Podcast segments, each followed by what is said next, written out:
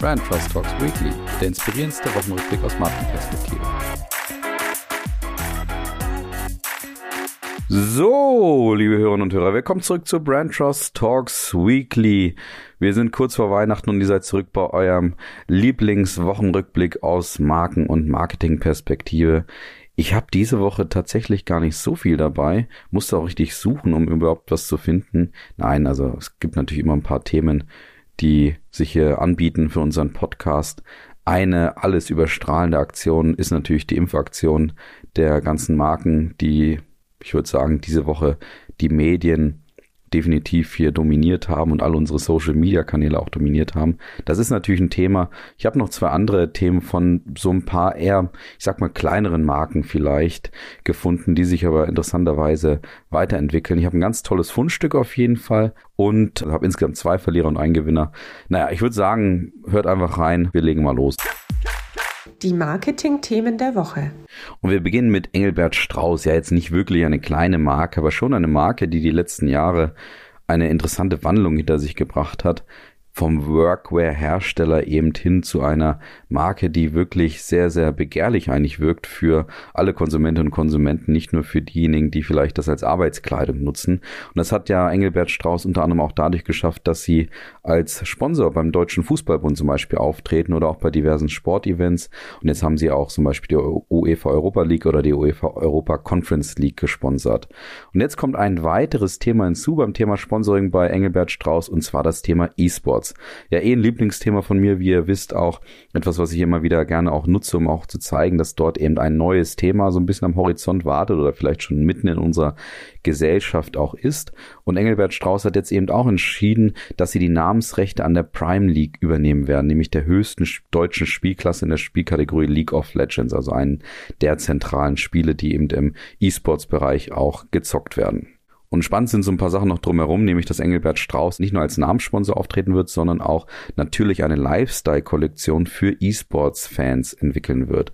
Und das finde ich auch sehr spannend, dass da eben Engelbert Strauß sich immer weiterentwickelt und vielleicht so ein zweites kleines Standbein auch gerade aufbaut, indem sie jetzt eben auch noch diese Lifestyle-Kollektion für die Fans entwickeln insgesamt kann ich da schon feststellen, die Marke bewegt sich damit eben wieder in so ein sehr schnell wachsendes und auch hochattraktives Umfeld rein, was eben viele Vorteile für sich auch bietet. Neben dem, dass man zum Beispiel auch potenzielle Mitarbeiter und Mitarbeiter in diesem Bereich findet, eben vor den Bildschirmen, entweder als Zuschauerinnen und Zuschauer oder eben auch als Zockerinnen und Zocker auf jeden Fall. Und wie gesagt, nebenher finde ich noch spannend, dass sie diese Lifestyle-Kollektion jetzt ebenfalls auch noch im E-Sports-Bereich entwickeln. Eben Engelbert Strauß ist ja eh schon sehr stark jetzt auch im Lifestyle-Bereich unterwegs, dass sie eben neben der Arbeitskleidung auch Kleidung entwickelt haben und produziert haben, die man eben auch mal so, ich sag mal, im Biergarten anziehen kann. Und jetzt kommt eben noch diese Lifestyle-Kollektion für den E-Sports-Bereich hinzu, wo ich eben, wie gesagt, sehr spannend finde, dass man da vielleicht so ein kleines zusätzliches Feld sich auch noch aufbaut, wohin sich die Marke auch noch entwickeln kann. Also die Marke Marke sollten wir weiterhin im Blick haben, machen da gerade sehr, sehr viel richtige Sachen und haben einen schönen, eine schöne Weiterentwicklung der Marke vorangetrieben. Von daher hier ein weiteres Mosaiksteinchen auf diesem Weg. Und wenn wir bei Weiterentwicklungen sind, können wir auch über Retterspitz sprechen. Jetzt sagt ihr wahrscheinlich Retterspitz, keine Ahnung, wovon der redet. Retterspitz mag eine regionale Marke sein, die wir hier aus Nürnberg sehr gut kennen, weil sie in Beringersdorf unter anderem produzieren in der Nähe von Nürnberg. Und Retterspitz ist eine Apothekermarke, kann man sagen, eben eine Marke, die dadurch bekannt geworden ist, eben Haus- und Heilmittel mehrheitsfähig zu machen und das eben auch über Apotheken zum Beispiel zu verkaufen. Und diese Marke, die eben schon seit 120 Jahren sehr erfolgreich als Familienunternehmen eben agiert, hat jetzt entschieden, ein Parfum rauszubringen. Und da habe ich dann auch erstmal gestockt bei dieser Markendehnung oder Weiterentwicklung von Retterspitz und einem Parfum.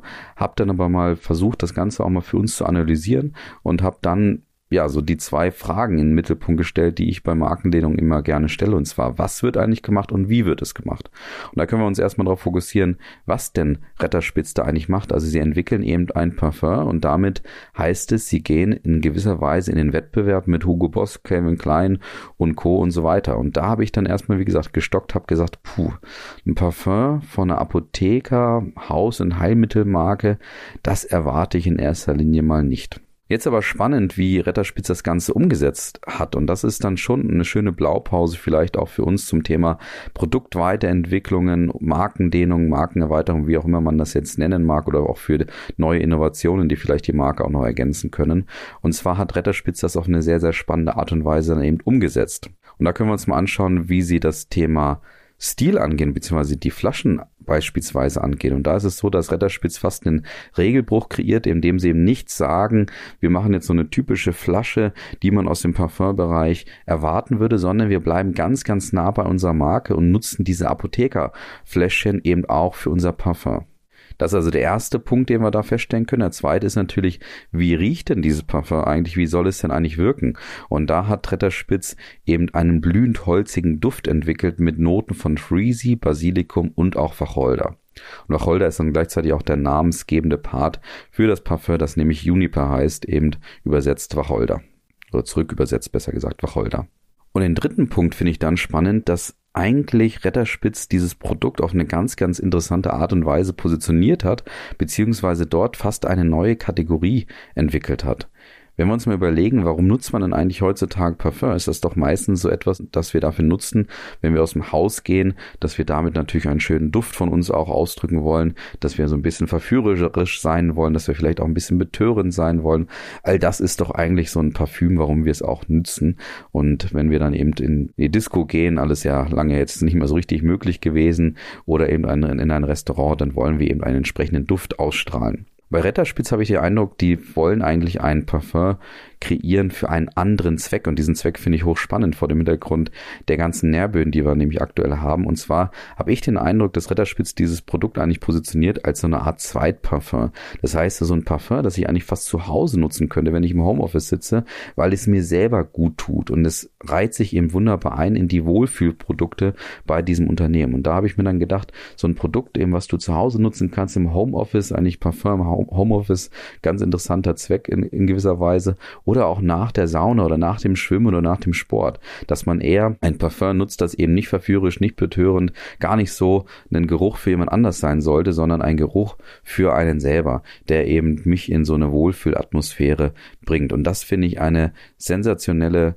Weiterentwicklung und eine tolle Eroberung einer völlig neuen Kategorie von Retterspitz, die sie eben hier mit diesem Parfum machen. Und was mir eben zeigt, wie gesagt, es geht nicht immer darum, was du eigentlich machst, sondern manchmal auch darum, wie du es dann am Ende machst und wie du es an, an den Markt bringst. Und das hat Retterspitz, finde ich, mit diesem Parfum wunderbar gemacht. Schaut euch das auf jeden Fall an, die ganze Story Retter, Retterspitz und auch das Parfum Juniper. Und dann kommen wir auch schon zu den Gewinnern. Die Gewinner der Woche. Und wie gesagt, Gewinner sind eigentlich Anthony und natürlich die 150 Marken und jetzt wahrscheinlich auch noch aber tausende weitere Marken, die auf diese Impfaktion aufgesprungen sind. Ich glaube, das hat jetzt jeder mitbekommen. Ich muss gar nicht so groß erzählen, worum es ging. Also diese Marke Anthony oder die Agentur Anthony hat eben 150 bekannte Organisationen und Konzerne dazu aufgerufen und dazu gebracht, eben ihre Claims, Slogans und auch ihre Logos anzupassen, eben zugunsten des Themas Impfen. Was da noch spannend war für mich war, dass eben Anthony daraus erstmal nur eine kleine Social Media Aktion geplant hatte und gesagt hat, wir machen diese Claims und Logos einfach selber und dann auf die Idee kam, nee, wir rufen die Unternehmen wirklich dazu auf und finden Mitstreiter und Mitstreiter, die eben davon selber aus eigenem Antrieb auch dabei sein wollten. Und da haben sie eben 150 Unternehmen mit an Bord nehmen können, die eben jetzt ihren Einfluss dafür einbringen, um eben unsere Gesellschaft, unsere Menschen in Deutschland insbesondere auch zum Thema Impfen zu bringen. Und diese Aktion kann man natürlich nur gut finden, kann man sagen, weil es ist eine konzertierte Aktion, was ich sensationell finde, die auch von Agilität auch strotzt, weil man hat diese Idee anscheinend erst vor knapp zehn Tagen auch gehabt und hat dann doch 150 Unternehmen dazu bewegt, eben da mitzumachen. Das ist mal wieder so ein Ausdruck von Agilität, kann man sagen. Ich finde es auch klasse, dass sie das mit so viel Vision und Lust vorangetrieben haben, dass sie eben auch ein Zeichen dafür setzen, was eigentlich machbar ist, wenn man wirklich mutig an sowas rangeht. Schön finde ich auch nebenher, dass es so ein bisschen ein kleiner Test ist für die Spezifik von Claims und auch die Erinnerungsfähigkeit. Also könnt ihr mal selber überprüfen, wenn ihr so die Claims nun mal euren Kolleginnen und Kollegen zuruft, ob sie sich dran erinnern, welche Marke dahinter stehen wird. Da hatte ich bei einigen tatsächlich ein bisschen Herausforderungen. Kleinen Nebeneffekt, den ich auch sehr schön finde, ist, dass es so ein ganz klein bisschen Aufmerksamkeit auf die Marke intern wiederum bringt, weil natürlich jetzt viele Unternehmen das eben genutzt haben und das hat natürlich auch die Mitarbeiter und Mitarbeiter irgendwo dann auch bedient und auch erreicht wahrscheinlich. Und ich glaube, es hat vielleicht auch dem einen oder anderen, der der eigenen Marke und auch den eigenen Elementen vielleicht ein bisschen fern war, auch mal wieder gezeigt, ach ja, wir haben ein Logo und wir haben auch einen spannenden Claim. Das ist natürlich ein sehr starker Fokus auf die oberflächlichen Elemente, aber immerhin bringt es etwas Auseinandersetzung für die Organisation und alle Mitarbeiterinnen und Mitarbeitern mit der eigenen Marke. Von daher das natürlich eine ganz klare Gewinneraktion, die ich hier auch entsprechend prämieren muss. Die Verlierer der Woche. Ja, und Verlierer ist die gleiche Aktion, die ich gerade schon gelobt habe. Und da gibt es unterschiedliche Gründe. Ich möchte auf einen interessanten Artikel von Santiago Campillo Lundbeck, einem Redakteur vom Horizont, hinweisen, der durchaus die Aktion vor dem Hintergrund kritisiert, dass sie vielleicht ein bisschen zu spät kommen mag. Das ist natürlich jetzt ein sehr logischer Schluss und auch eine typische Reaktion, dass man natürlich jetzt auch diese Aktion auch nochmal reflektieren und auch durchaus kritisieren kann, eben gerade auch vor dem Hintergrund des Zeitpunkts. Ich muss aber sagen, der Artikel von ihm, der trifft ja schon sehr viele wunde Punkte. Man sollte sich deswegen das auch mal anschauen und vielleicht auch durchlesen. Es ist auch sehr reflektiert und sehr sachlich geschrieben. Aber das Thema Zeitpunkt will ich hier gar nicht so sehr in den Mittelpunkt rücken. Mich stört eher, dass die Bildzeitung der Medienpartner für dieses Thema ist. Und da ist natürlich jetzt schon eine, ja, fast magische Wandlung, die die Bildzeitung dahinter sich gebracht hat, nachdem sie jetzt eigentlich eineinhalb oder fast zwei Jahre die ganze Zeit alles Mögliche bei Corona getan hat, außer darauf hinzuweisen, welche Aufgaben wir vielleicht auch als Gesellschaft haben und worum es bei dieser Krankheit eigentlich oder bei diesem Virus eigentlich wirklich geht.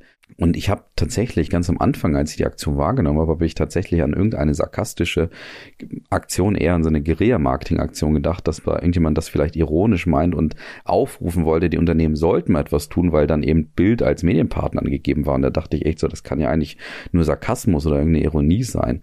Und ich finde in diesem Zuge einfach schade, dass diese Aktion eben von der Bildzeitung tatsächlich runtergezogen wird, weil wenn man sich die Kommentare unter der Aktion eben drunter gelesen hat, in den ganz vielen Medien und sozialen Medien, wo das Ganze natürlich entsprechend kommuniziert wurde, gab es eigentlich immer den Kritikpunkt, warum die Bild-Zeitung als Medienpartner.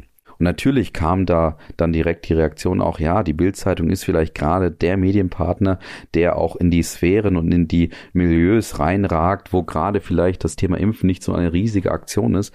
Aber ganz ehrlich, ich finde in dem Zuge einfach schade, dass diese tolle Aktion da einfach so runtergezogen wird von der Bildzeitung, weil das konnte man in den Kommentarspalten überall auch schon deutlich sehen.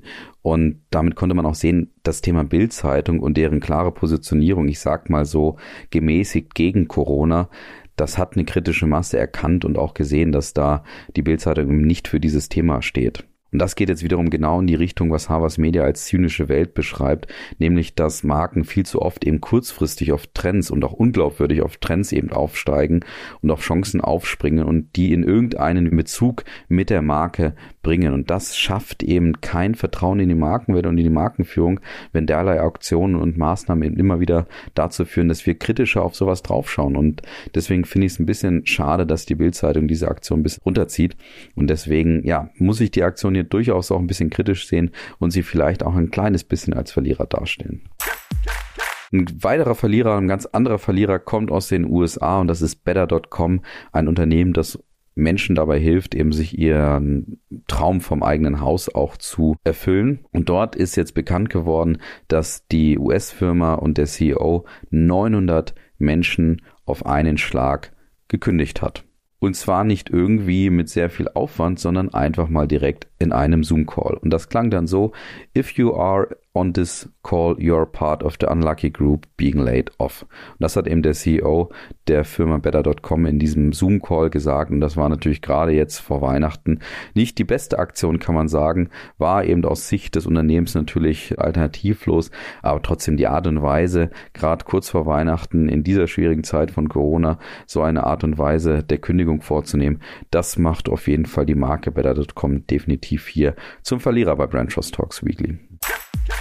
Die Fundstücke der Woche. Und dann kommt noch ein echtes Fundstück und diese ganzen Fundstücke hätte man hier auch ein bisschen subsumieren können, weil viele Marken haben tatsächlich den Nährboden des Endes der Kanzlerschaft von Angela Merkel eben für sich auch genutzt, wie zum Beispiel Ikea, die dann gesagt haben, okay, Angela Merkel kommt jetzt eben nach Hause und setzt sich natürlich dann auf einen der bekannten Stühle von Ikea und man konnte dann so aus der, von der Seite eben Angela Merkel auf diesem Stuhl sitzen sehen. Aber auch Südtirol hat interessanterweise eben das Ende der Kanzlerschaft für sich auch genutzt. Und da ist es eben so, dass Südtirol natürlich den Südtirol-Fan Angela Merkel nutzt, die eben anscheinend in 15 von 16 Jahren immer in der Sommerpause nach Südtirol auch gereist ist und eben bekannt ist als Südtirol-Fan und eben diejenige, die einfach gerne dorthin reist. Und dazu hat eben Südtirol, also die IDM dort, ähm, eben einer der Organisationen, die die Marke Südtirol auch führt, hat eben dazu eine Anzeige tatsächlich in der FAZ am 9. Dezember geschaltet, wo sie wunderbar nochmal praktisch Danke sagen und auch sagen, dass sie stolz eben darauf sind, dass Angela Merkel in 15 von 16 Regierungsjahren eben den Urlaub in Südtirol gemacht hat, um sich eben von den Strapazen ihres Amtes zu erholen. Und das kann man sich eben vorstellen wie eine Art Brief an Angela Merkel, der dort formuliert wurde. Der entscheidende Kniff Kniff ist aber dabei tatsächlich, dass sie vor allen Dingen darauf hinweisen, dass Angela Merkel jetzt ja im nächsten Jahr zum ersten Mal im Frühling kommen könne und nicht wie normalerweise eben in der Sommerpause, wie es eben sich für eine Kanzlerin auch eben immer gut angeboten hat. Und das finde ich eine super Aktion, weil natürlich die Südtirol erstens diesen Nährboden dort einfach wunderbar nutzt und zweitens auch Werbung macht gerade für den Frühling. Und jetzt sind natürlich wiederum die Buchungszeiten unter Umständen für den Frühling, beziehungsweise auch gerade die Buchungszeiten in Zeiten von Corona, die ja ein bisschen früher vielleicht auch sein können, beziehungsweise man früher nach Sicherheit sucht als Vermarktungsorganisation.